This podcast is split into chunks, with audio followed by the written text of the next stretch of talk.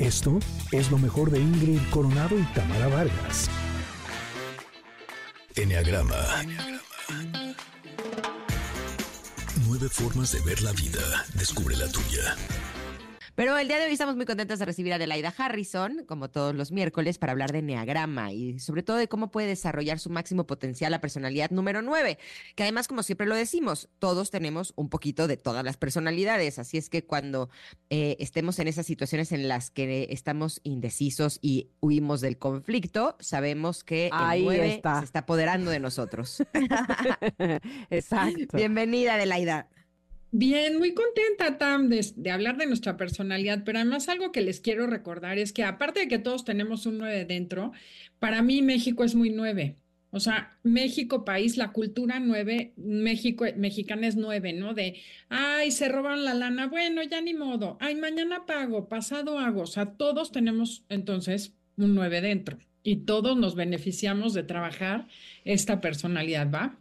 Ay, yo, yo, siento que México es muy siete, creo que ya lo habíamos dicho eso, pero siento que México es muy fiestero y que al mismo tiempo no se quiere comprometer en muchas cosas.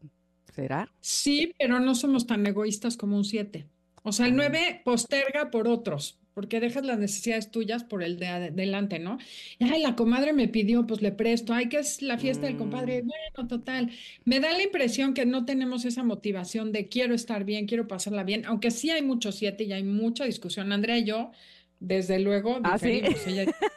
yo digo que nueve. Oye, pero bueno, en, todo, en todo caso, dejar claro que aunque no tengas parte de personalidad nueve o creas no tenerla, siempre hay algún, alguien alrededor tuyo que es un nueve, que no le gusta el conflicto, que quiere todo en santa paz, que le huye, más bien, no es que no le guste, que le huye el conflicto y que no necesariamente eso es lo mejor, ¿no? Así es. Y bueno, antes de empezar, Tam, te quiero preguntar tú, si tuvieras una varita mágica, ¿qué te gustaría? Para ver, por ahí vamos a empezar. ¿Qué te gustaría cambiar de tu personalidad? Si tuvieras una varita y yo te dijera, te lo concedo, de eh, todo lo que tienes.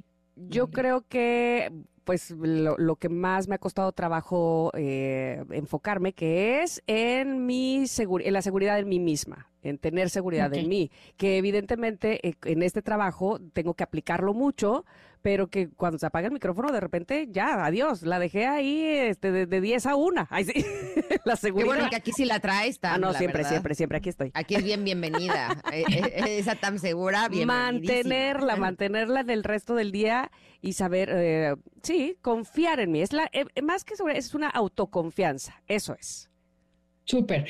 Bueno, recordemos además que el 9 es una personalidad tranquila, pacífica, que le gusta estar en paz con todo el mundo, que nos da mucho miedo el conflicto, como ya lo dijiste, y que en realidad eh, son personas que son queridas en general porque no suelen ser amenaza. Súper buena oreja, se sientan y se aguantan al invitado incómodo en la fiesta. O sea, como que somos cómodos. Un día dijeron que somos como zapatos viejos y me ofendí, pero es cierto, como que esos zapatos que te pones porque estás a gusto. El 9 es una personalidad que no amenaza y que te sientes a gusto, acogido, no juzgado. Pero el problema es que le damos tanta importancia al otro que no nos damos importancia a nosotros. Nos acostumbramos a fluir desde niños, a decir, bueno, el clásico, yo me acuerdo que me decían, es que eres la mayor, dale permiso, dale a tu hermano, cede, no seas egoísta. Claro, si te traen así, al ratito ya te cuesta trabajo decidir tú Retomar, claro.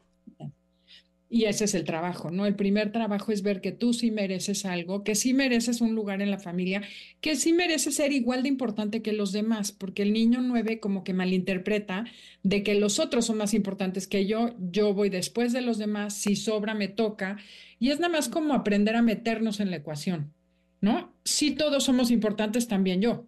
Y entonces no acabas en que vas viendo que todo el mundo esté bien y se te olvida ver que tú estés bien, ¿no? En eso se parece mucho al 2. Entonces, ¿cómo puedes cambiar eso de darte importancia, de darte tu lugar? Literal es trabajando diario el sí merezco. Y yo hice afirmaciones de merecimiento porque de verdad, por más que sabía neagrama y todo, diario me tenía que decir, merezco tal, tal, una vida plena, próspera, o sea, como reprogramar la mente esa es una gran idea para el 9. Qué chistoso. Yo, yo creo que mis afirmaciones son sí confío. O sea, sí confío en mí. Sí confío. Claro. Tengo total plena confianza en mí, me lo voy diciendo a cada rato, ¿eh? Bueno, súper, ya es un tip que nos das tú a nosotros. Sí, sí, sí, sí. sí. El, Otra cosa que tiene el 9 es que como ves que es muy importante todo mundo, nos cuesta trabajo jerarquizar y estructurarnos, porque es igual de importante lo que necesita tu hijo con lo que necesita tu hermana, lo que te dijeron del radio. Y entonces a veces perdemos como, es muy lindo porque hacemos a todo mundo sentir importante e igual de importantes, pero los pendientes no los jerarquizamos porque todo es igual de importante. Entonces hay que fijarnos metas, estructurarnos y seguir una agenda eso ayuda muchísimo, las alarmas en el reloj te ayudan mucho a no perder de vista lo que realmente es importante y lo que es necesario hacer antes de ponerte a hacer otras cosas que quizá no son tan importantes. Porque tenemos tiempo a perder, en trivialidades el tiempo, ¿no? Me encanta, pero además cuando lo tienes ya en el radar, tienes la oportunidad de transformar eso. ¿No? Y eso les va a dar mucho más equilibrio, porque está padrísimo que sean generosos y que piensen en los demás, pero no se puede dar lo que no se tiene, y si ustedes están eh, mal, pues entonces la calidad de lo que están dando, pues no es igual que si ustedes están bien, ¿no? De acuerdo, de acuerdo. Oye, pero además, ¿sabes qué pasa? Que, que siento que al 9 muy fácilmente se le suben a las barbas, como se dice por ahí. Es decir, como no se prioriza, como bien dice Ingrid, ¿cómo vas a pedir algo que no estás haciendo tú contigo, no? Como no se prioriza, entonces es muy fácil que le pasen por encima. O sea, que le hagan cosas porque dice él, este no pone límites, este no le, o sea, este me va a permitir, ya ni le pregunto, ya lo hago, ya ni le pido permiso, ya voy. Entonces, eso es bien delicado, ¿no? Sí, es súper delicado y además sabes que muchas veces somos nosotros quienes damos el avión y dejamos pasar las cosas. Ni siquiera es que otros den por hecho, ¿no? Es cachar y decir, creo que una pregunta que como no nos tenemos que hacer es ¿qué quiero? ¿Qué necesito?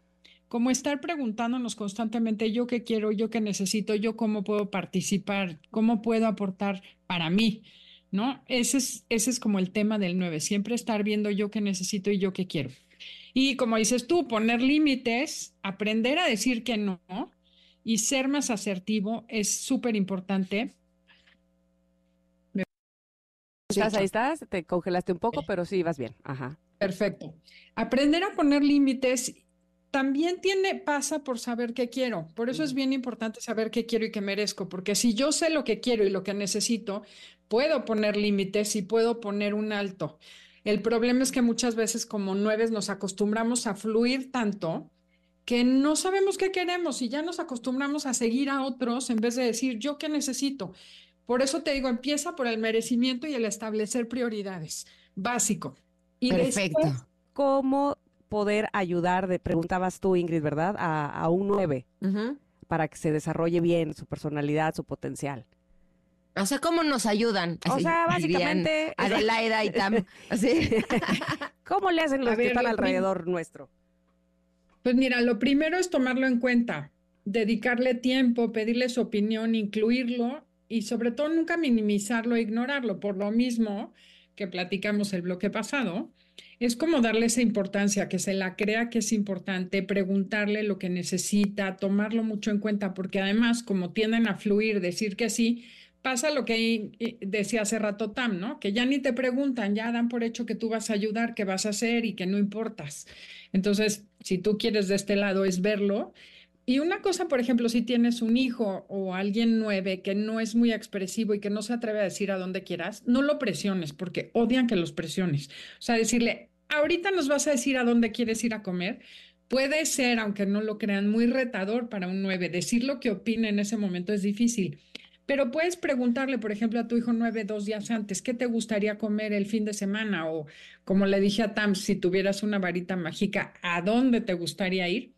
Y luego le das gusto sin preguntar, decir, ay, el otro día tú comentaste que te gusta la comida china, vamos a comer comida eso china. Es, eso es un detallazo para nosotros, de verdad que sí. Este, uh, recién que pasó mi cumpleaños, tengo una amiga que no iba a estar en mi celebración, digámoslo así, por si iba de viaje, y antes de irse de viaje vino y dijo, yo escuché un día que tú tienes mucho conflicto en elegir aretes y ah, yo soy pésima para ah, pulseras, ¿cómo se llaman estos este accesorios? Accesorios. Soy malísima para escoger, o sea, porque siempre traigo los mismos que no sé escoger. Y me dijo, y, y, entonces me dijo, te traje estos porque he visto de qué tipo te gustan. Bueno, no, no, no, me hizo el día porque pensó totalmente en mí, escuchó lo que yo dije en algún momento, O sea, me hizo sentir la reina del hogar, por supuesto. Pero además quiero decirte que eh, una manera de ayudarnos también, yo creo que como somos el, el 9 es visceral, entonces, no dice, no dice, no dice, no dice las cosas. Y cuando las dice, puf, las decimos que explota la olla express.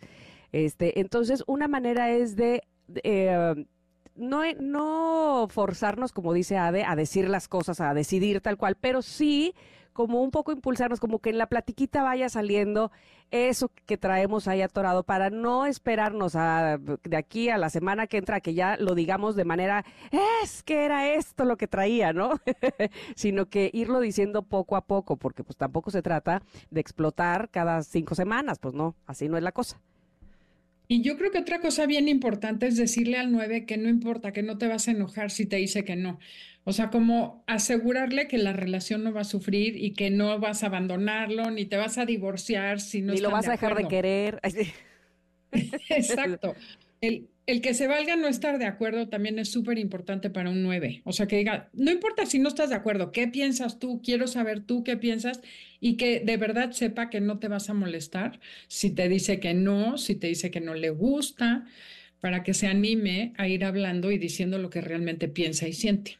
Yo tengo un hijo que es siete y uno que es nueve. Anda. Y uno cuatro. Pero bueno, el 7 es un poquito mandón.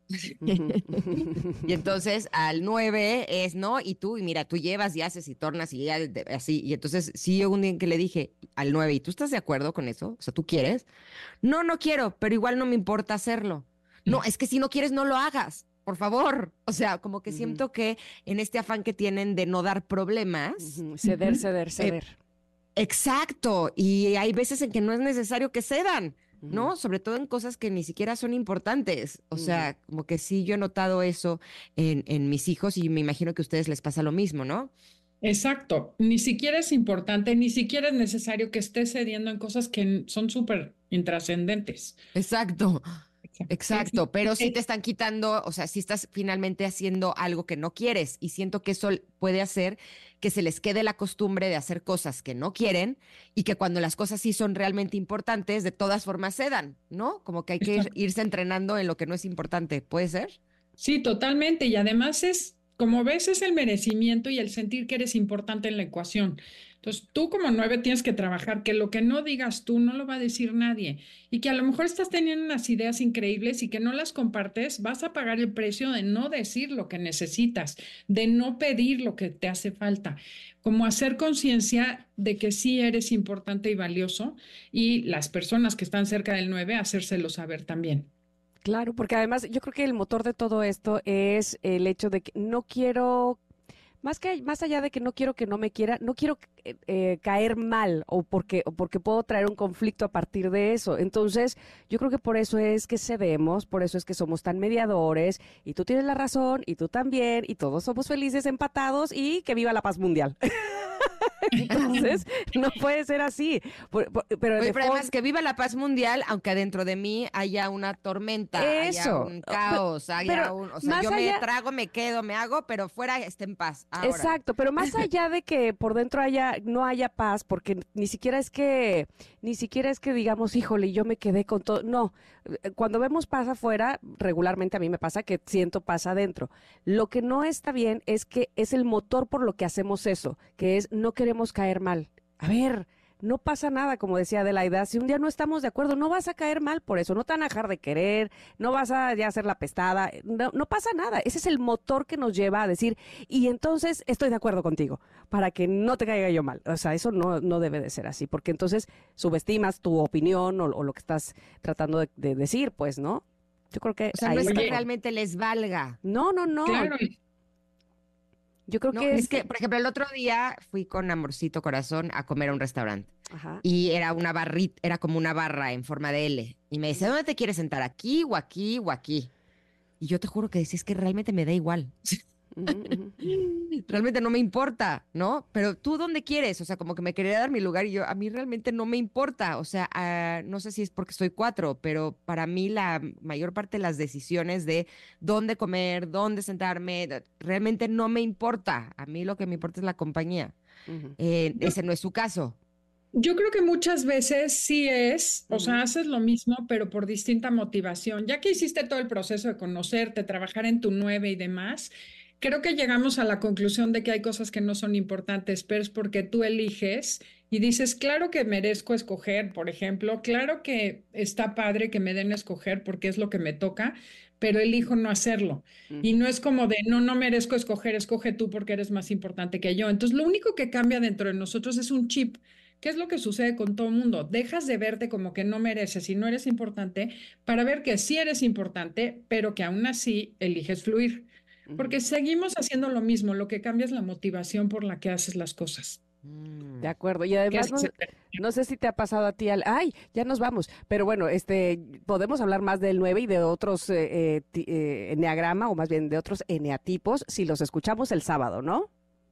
Claro que sí, el, sábado a las 12 aquí en 102.5 estamos en Enneagrama Conócete y también en Facebook, Instagram, YouTube, TikTok, Enneagrama Conócete y tenemos también ya el podcast en, en YouTube, o sea que no se lo pierdan. Por todos lados. Pues si quieres decir, podemos hablar del 9 la próxima semana otra vez porque nosotros también somos muy importantes. ¿eh? Jamás haría eso. A partir de ahora solo el 9. Solo que sean dos programas del 9 porque nosotros somos Como muy el Teletón 9, 9, 9, 9. No, jamás haría eso en mi vida. Pero. Yo que ya bien trabajada tanto. Sí, ya estoy del otro lado. Ahora soy re 8. No, bueno, pero bueno, ahí estaremos pendientes, por supuesto, querida Ade. Aquí también las esperamos el próximo miércoles. Un saludo, Andrea. Gracias. Claro que sí, mil gracias. Gracias. Esto fue lo mejor de Ingrid Coronado y Tamara Vargas.